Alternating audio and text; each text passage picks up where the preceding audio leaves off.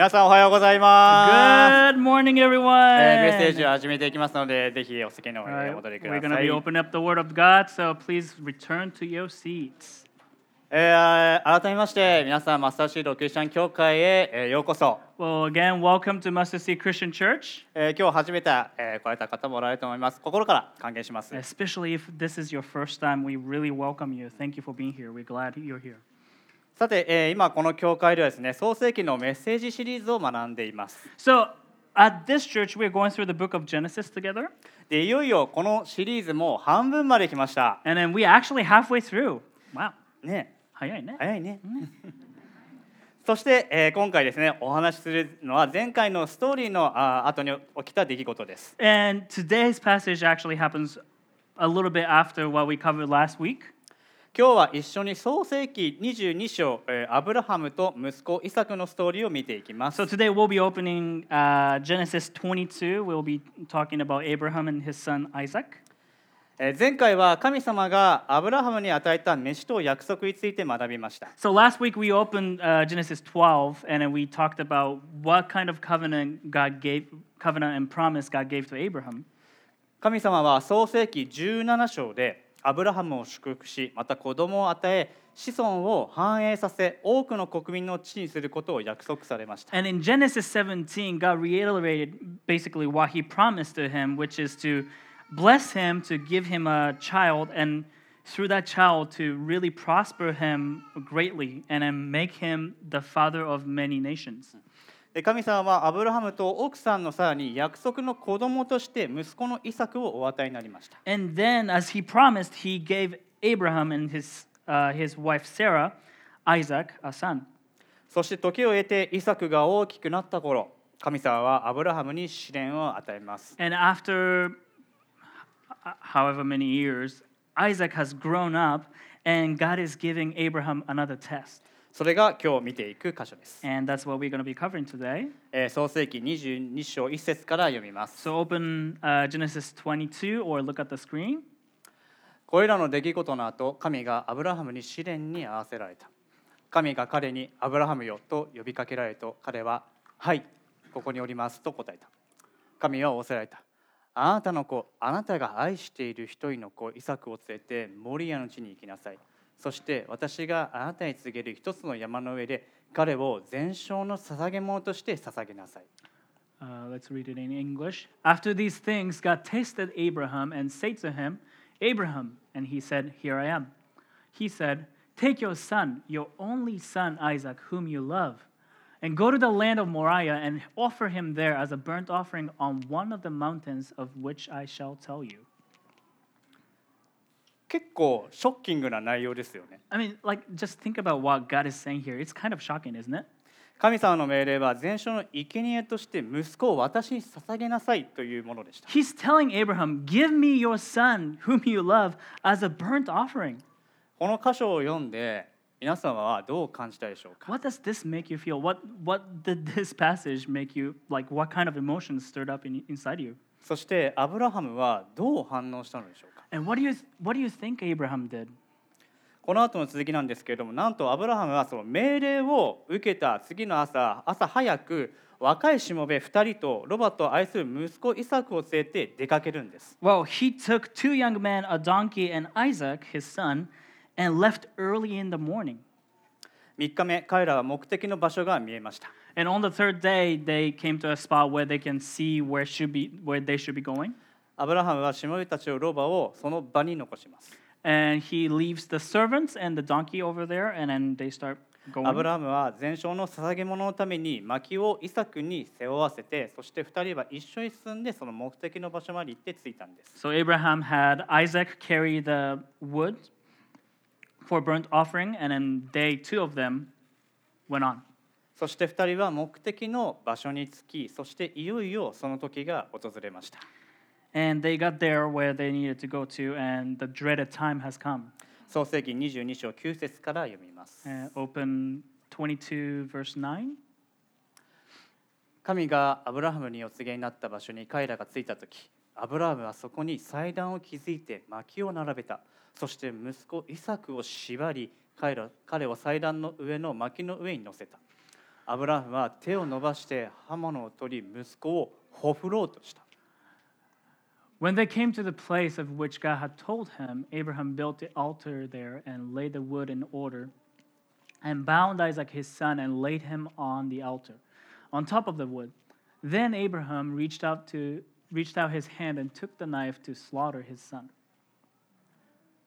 ここで皆さんに注目していただきたいのはこれ イサクがもがいたり暴れたりした様子は書かれていないんです So notice in these verses, we don't really read about Isaac resisting or actually arguing with Abraham. でおそらくアブラハムはそのイサクに同意を求めてからイサクを縛り彼を祭壇の上の薪の上に乗せてそしてイサクもこの苦難を素直に受け入れたんだと思います So there must there must have been a conversation between Abraham and Isaac, and Abraham probably explained everything, and Isaac basically took it all, took it all, and just he consented.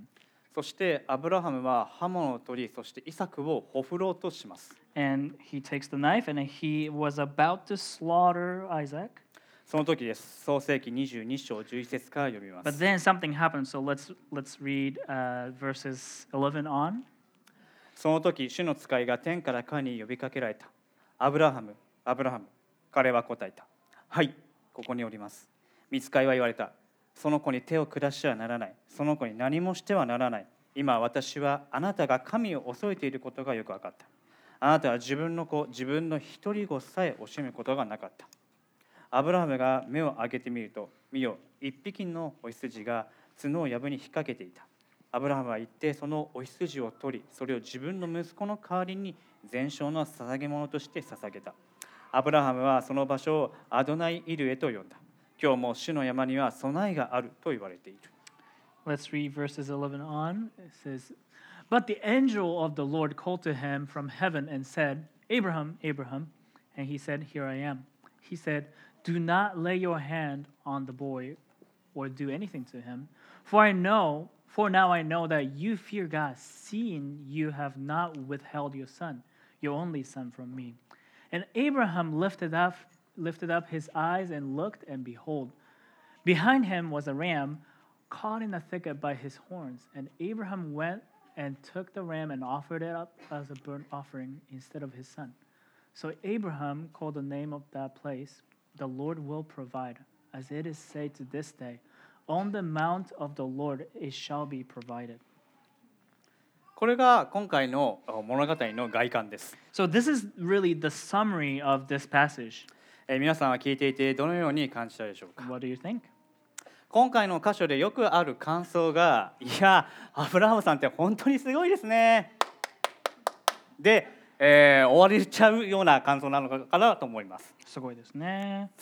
A typical response to this passage, I think, is to say something like, Wow, Abraham is great. Awesome. Good job. 確かにアブラハムさんはそのそうした行動はすごいと思います And really, like, don't, don't get us wrong. What Abraham did was awesome. It was great. It was full of faith, right? でもなぜアブラハムはこのような行動ができたのでしょうか But let's think about why he was able to do, do all of these things. なぜ神様はイサクを生贄として捧げなさいと言われたのでしょう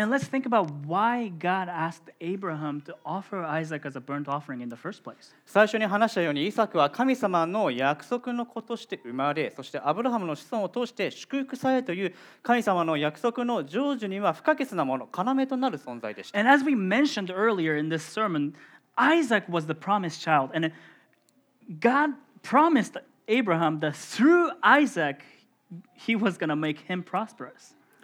そのことはアブラハムにも知らされていました So Abraham knew that Isaac was a promised child and then nothing was going to come to fruition without him. しかし神様はイサクを捧げなさいと言ったのです But God was telling him to offer Isaac as a burnt offering. それはなぜでしょうか Why was that? 今日の箇所から私たちは2つのことを学ぶことができます There are a couple things we can learn from today's passage. まず1つ目はアブラハムの信仰です And the first one is Abraham's faith.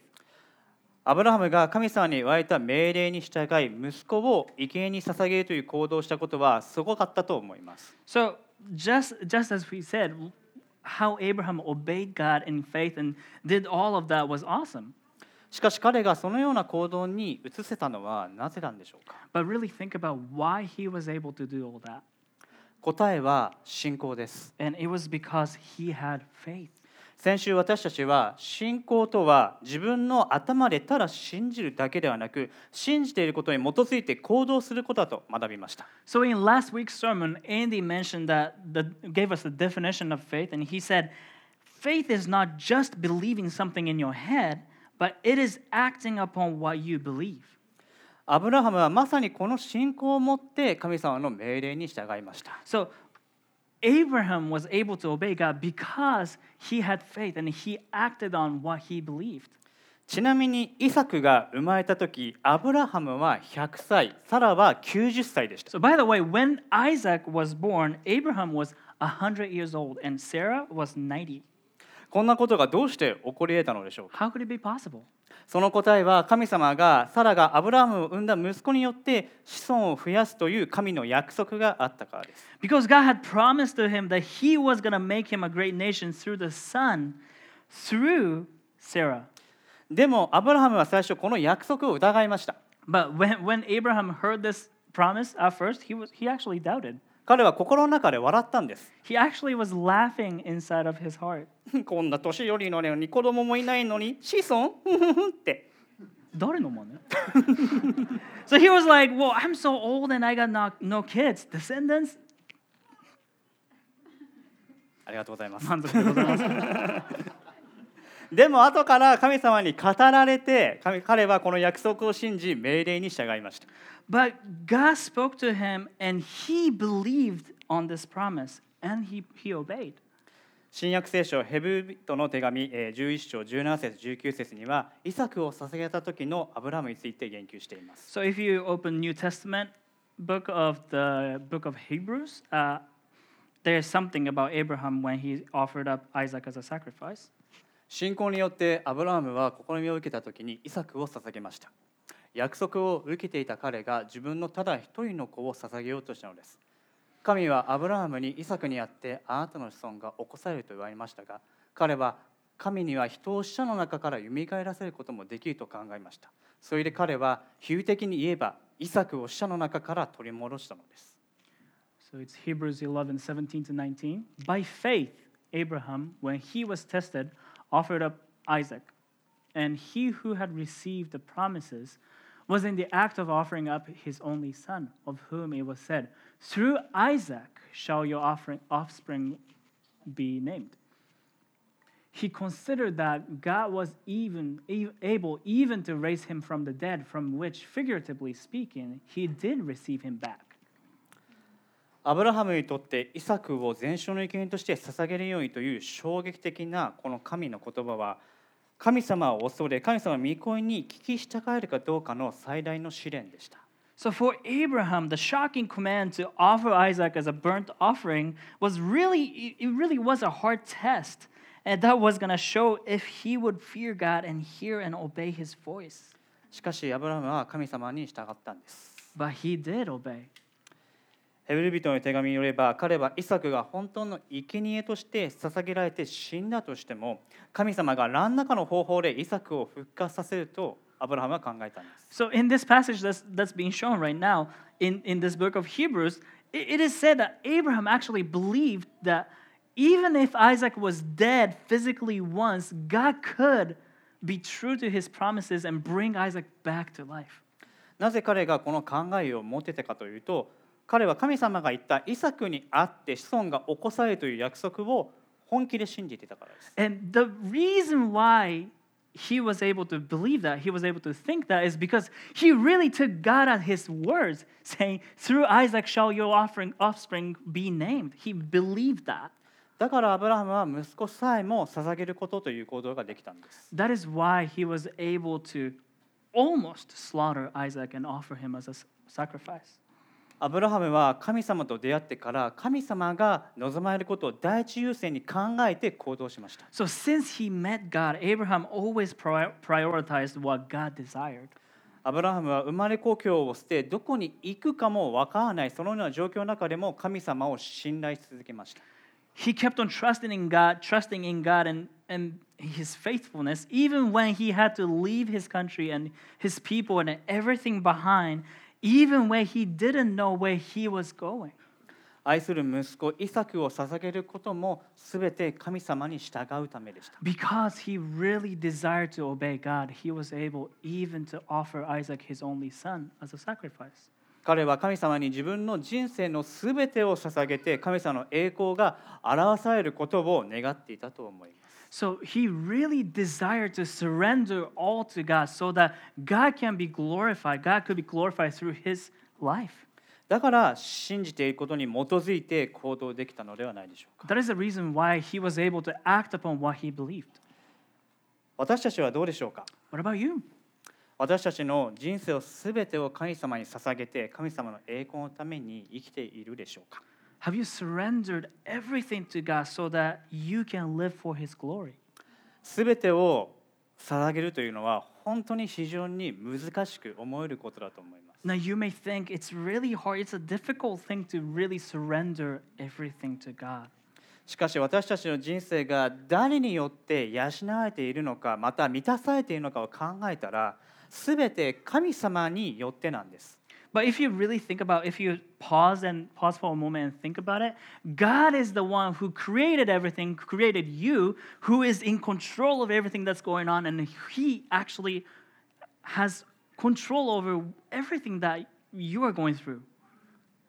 私たちは神様に与えられたこの人生を捧げることで神様の栄光が全世界に表されていくことを願うべきではないでしょうか。 Because your life is not your own, we should desire God to be glorified in the world through surrendering our lives, which has been given from Him. 以前、えーキリスト中心の弟子のシリーズで「すべてを捧げる」というメッセージへ私たちはキリストの弟子として神様の栄光のために全全人生を捧げることが求められていると教わりました。So in the previous series, it was maybe two or three series back, it was on Christ-centered disciples. There was a sermon about surrendering everything to God. And in that sermon, we learned that as disciples of Christ, not anyone special, as disciples of Christ, we need to be surrendering everything for God to be glorified. えーまだあ見たことない方はですね、ぜひ見てください。教会の、えー YouTube チャンネルにあります。 So if you haven't heard it or watched it, uh, go to YouTube and find that sermon. そして今日の創世記の箇所には私たちが学ぶべきことがもう一つあります。And there's one more thing we can learn from this passage today. それは神様がアブラハムに与えられた契約です。And it is about the, the covenant that God has given Abraham. では神様が与えられた契約とはどのようなものだったでしょうかそれが2番目のポイントです So, what, what is this covenant that God gave Abraham? Let's look at that. 聖書において契約という概念はとても重要な役目を果たすものであると教えられています So, this concept of covenant in the Bible is really important. 神様は人間を神の栄光のために生きまた神に従いこの地上を管理する存在として創造しました So, when God created Adam, Adam and all the humanity, He created us as beings who live for His glory and who obey Him and who steward the earth. しかしアダムたちは命令に従わずその堕落しまたその時に人に罪が入りその結果アダムやその子孫たちにとのその神様との関係が壊れてしまいました But as, as we all know, Adam and Eve actually chose to disobey and rebelled against God, and the fall happened. And sin entered the world, and all humanity's relationship with God has been broken. アダムたちが犯した罪によって人は堕落し続けました And because of that, our relationship with God has been getting worse and worse and worse. ノアに時代に起きた洪水またバベルの塔は人の罪の結果によって起きた出来事でした The flood in the time of Noah happened because of sin, and Tower of Babel, all of that happened because of sin too. しかし神様は人類をその罪から救い出すためにアブラハムを選ばれそしてアブラハムとその子孫によって人々を救い祝福されることを計画され創世記17章でアブラハムと契約を結ばれます But God chose Abraham and his descendants in order to bless and save humanity from its sin and made a covenant with Abraham in Genesis 17. アブラハムはこの契約を信じたゆえに義とされたのです。And Abraham was counted as righteous before God because he believed in this covenant. この契約は永遠の契約とも呼ばれていて、パウロは永遠の契約についてガラタヤ人への手紙3章29節で次のように語っています。And this covenant, the Abrahamic covenant, is some, sometimes referred to as eternal covenant. And Paul talks about it in Galatians. あなた方はキリストのものであれば、アブラハムの子孫であり、約束による相続人なのです。This is Galatians 3:29. And if you are Christ's, then you are Abraham's offering, uh, offspring, heirs according to promise. ちなみに聖書では、神様が人と契約を結ぶとき、必ず一つのキーフレーズが一貫して用いられています。So when God makes a covenant with his people uh, in the Bible, when, when those things are recorded, he uses this one phrase often. そのキーフレーズとは、私はあなたの神となり、あなたは私の民となるという言葉です。He usually says this I will be your God, and you will be my people. 契約には、神様が私たちと共にいるという神様のご意志があるんです。 So there's this, this concept of God with us and all the covenants that God makes with his people. 神様の人類に対する愛と真実はイサクそしてヤコブとの間でもアブラ契約を継続させそしてモーセの時代に神様とイスラエルの間で市内契約という形で現れてきます So God's love to humanity is shown in his faithfulness to this Abraham, Abrahamic covenant in Isaac in, and even in Jacob's time. And in Moses' time, it actually manifests itself in Mosaic covenant. けれども人々は歴史の中で何度も神様に対して罪を犯しそして神様に対して配信してしました But throughout the history, as we know, we have always sinned against God, but God has always been faithful to his promises. しかし神様は決して人々を見捨てるお方ではありませんでした He never gave up on us. 神様は救い主を通して契約が成就すると預言者を使って語られました And God spoke through the prophets that there will be a, a Savior who's coming to fulfill all of these things. その救い主こそがイエス・キリストなんです。 And this Savior is Jesus Christ. この契約はイエス・キリストによって完全に成就されるんです。 So, this Abrahamic covenant of all the families of the world being blessed through Abraham's descendants, it's actually fulfilled in Jesus Christ. イエスさんはこの契約を神とすべての人々の間に結ぶために来られました。And Jesus came really to fulfill this covenant with us people, and he actually came to make a new covenant with us as well. では、イエス様はどのように成就されたのでしょうか But how did he fulfill this covenant? 今日のアブラハムとイサクの出来事を注意深く見ると、イエス様がエルサレムに到着して十字架にかかるまでの場面と似ています。So here, here's, here's when things really get imp- uh, really interesting. If you really pay attention to all these things that's happening in today's passage, you actually start to think that there are a lot of similar, similarities with today's passage and when Jesus entered the Jerusalem and he went to the cross. 創世記22章ではイエス様が十字架にかかるそのシーンの前触れを感じさせるキーワードがたくさん出てき There ま are す a。lot of words that are same as Genesis 22 and when Jesus went to the cross. そのキーワードとは一人の父が一人子を捧げる Like a father giving up his only son, ロバに乗る riding on a donkey, 3日間 three days, 代償 substitute, 犠牲 sacrifice, 背負う bearing something, 縛られる being bound, お羊 a ram, 血を流すなどです blood being shed. また創世記22章で起こった出来事の場所はモリア周辺の一つの山でした Also, really interesting, what, hap- what happened in Genesis 22 happened around this place called Moriah.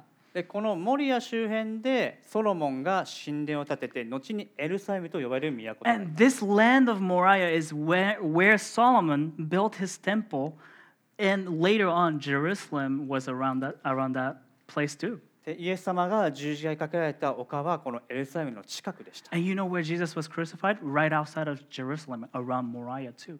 もう一度創世記22章のスライドを出していただけないでしょうか So let's, uh, let's look at Genesis 22 again, the slides. ここで注目していただきたいのは一匹のお羊です So let's look at this one ram, maybe the next slide. 次のスライドですね Yeah, there's there's one ram that's in this passage. 神様はイサクの代わりに全焼の捧げ物として捧げることができるようにアブラハムに一匹のお羊を与えました So God provided this ram so that Abraham could offer this as a sacrifice to God. アブラハムに与えられた試練には神様の計画がありました So in this test that God has given Abraham, there was a great, uh, great plan that God had. 神様はこのアブラハムの信仰を通して救いは信仰のみによることを私たちに教えておられるのです So through Abraham's faith, God is teaching us that salvation comes through faith alone. これがキリスト教信仰の土台なんです And this, the fact that salvation comes through faith alone, is really at the core of Christianity.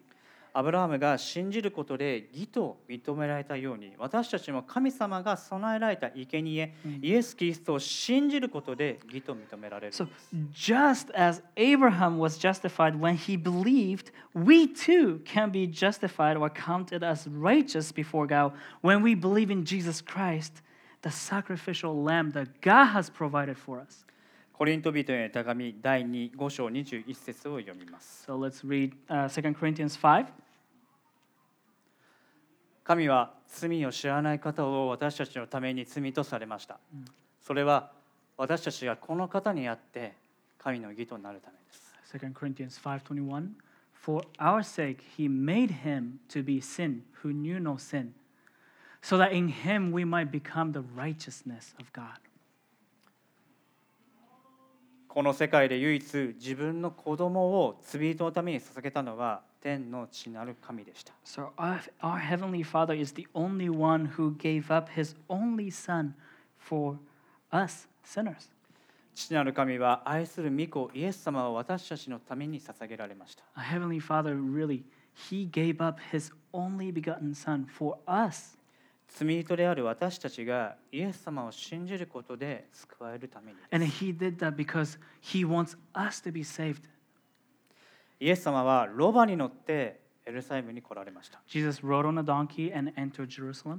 彼は不当な罪で捕らえられ裁判にかけられました He was arrested illegally through even though he was innocent and he went through illegal trials too. 周りの人からあざけられ鞭で打たれた時イエス様はもがいたり暴れたり言い争いなどはせずに十字架を背負い目目的の場所まで歩まれました So he was mocked and flogged, and he did not resist or argue. And he bore his cross and walked to the place of crucifixion. イエス様は十字架で血を流し私たちの罪の代償の子羊として犠牲を払われまし And he shed his blood on the cross and paid a penalty as the sacrificial lamb. たしかしそれだけでは終わりません But that's not all of it. イエス様は死んだ後3日後によみがえられました He did die, he was buried, but on the third day he rose again from the dead. イエス様は私たちの財祭司として今も生きておられ私たちと共におられる神様です He is still alive today and he is serving uh, as our great high priest right next to the Father God. 私たちはイエス様を信じることで当然受けるべきである永遠の死から救われ永遠の命を受け取ることができるようになったのです So, through faith in Jesus, we actually don't have to take all of the punishment that we deserve, and we actually can be counted as righteous when we believe in this sacrificial lamb who was given for us.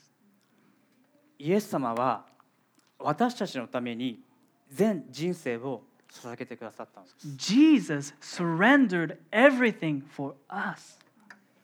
ヘブル人への手紙10章22から23節を読みます So let's look at Hebrews 10 22 to 23. 心に血が振りかけられて邪悪な良心を清められ体を清い水で洗われ全く信仰を持って真心から神に近づこうではありませんか約束してくださった方は真実な方ですから私たちは動揺しないでしっかりと希望を告白し続けようではありませんか It says, Let us draw near with a true heart in full assurance of faith, with our hearts sprinkled clean from an evil conscience and our bodies washed with pure water. Let us hold fast the confession of our full hope without wavering, for he who promised is faithful. 教会の皆さんあなたは今 どこに希望を置いていますか Church, where is your hope? Where do you place your hope? 私たちはイエス・キリストを信じ洗礼を受け神様の子供であるならばこの福音から離れずしっかりとイエス・キリストにある希望を告白し続けようではありません So か if, if you believe in Jesus and you have been baptized and you are a child of God, let's not depart from this gospel and keep holding on to this true hope that is in Jesus Christ. 今あなたがこの希望を伝えたい人福音を伝えたい人は誰ですか Also, who is the person you want to really tell, talk to about this hope? 家族ですか Is this your family member? 友達ですか Is, it, is this a friend, 仕事の同僚ですか coworker, 恋人ですか someone you love? その告白が日本の人々に世界の人々にとって福音を知るきっかけとなるんです This confession of hope that we hold fast is something that is gonna God is gonna use to spread the gospel to all over this country, Japan. ぜひ祈りから始めましょう相手にどのように伝えることができるのか神様に知恵を求めましょう Let's start from praying for that person you want to evangelize. そして私たちの全人生を神様に捧げ神様の栄光が表されることをいつでも祈り続けようではありませんか And let's really surrender everything to God and really seek God to be glorified in our own lives. 今日ここにおられるまだクリスチャンではない皆さんへ Also, people who are not Christians yet, 今日本当に教会に来てくださりありがとうございます we are really, really glad that you are here today. 私たちは本気で皆さんにイエス・キリストのことを知ってほしいと強く願っています And we really, really want you to know Jesus. クリスチャンである私たちはもともと神様に敵対するものでした。We Christians used to be enemies of God. 罪を犯し、欲に溺れていました。We were living in sin and we were actually enslaved to our sins. しかし神様はそんな私たちを救うために一人子であるイエス・キリストをこの地上に使わしたんです。But God sent his only son. He gave up his only son to send him to this world so he can live for us and die for us so that we can believe in him and be saved. 私たちは皆さんがイエス様に出会い、そしてイエス様を知り、イエス様を信じることを心から祈っています。 It is really our desire that you will be saved and you will meet Jesus, you will get to know him and be saved. お祈りします。 Let's pray together. 神様、2000年以上前のあなたの約束がイエス様にあって、今も私たち与えられていることを感謝します。Dear God, we thank you that uh, through Jesus, this covenant that you made to Abraham about over 2,000 years ago is true to us. アブラハムを通して私たちに信仰とは何かを教えてくださりありがとうございます。And thank you for teaching us what faith really is through this passage through Abraham.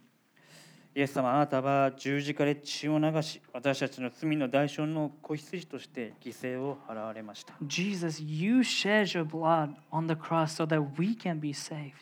そして死からよみがえり、私たちの大祭司として今も生きておられ、私たちと共におられる神様です。And you rose again from the dead on the third day, and you are still alive today, and you are at the right hand of God serving as great high priest.